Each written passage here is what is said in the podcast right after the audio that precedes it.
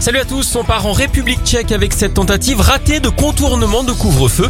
Là-bas, il est interdit de sortir après 21h, sauf pour raisons professionnelles de santé ou pour promener son chien.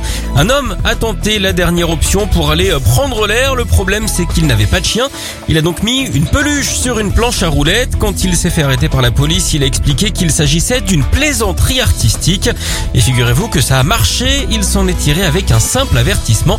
Il a quand même avoué aux médias avoir eu très peur. En même temps, euh, les spécialistes vous le diront, hein. il vaut mieux avoir les jetons, surtout quand on joue au cocker. Allez, on file en Allemagne avec cette confirmation pour ceux qui en doutaient. La techno, c'est bien de la musique. La Cour fédérale des finances a tranché récemment pour une histoire de TVA. Un club devait payer plus cher parce qu'il n'employait ni groupe ni chanteur, mais le travail de création des DJ a finalement été reconnu. En même temps, quand on travaille dans la musique, on ne lâche jamais l'affaire, hein. on ne veut pas céder. En parlant d'eux, vous connaissez sans doute d'ailleurs hein, le comble pour les DJ, c'est d'avoir un robot mixeur.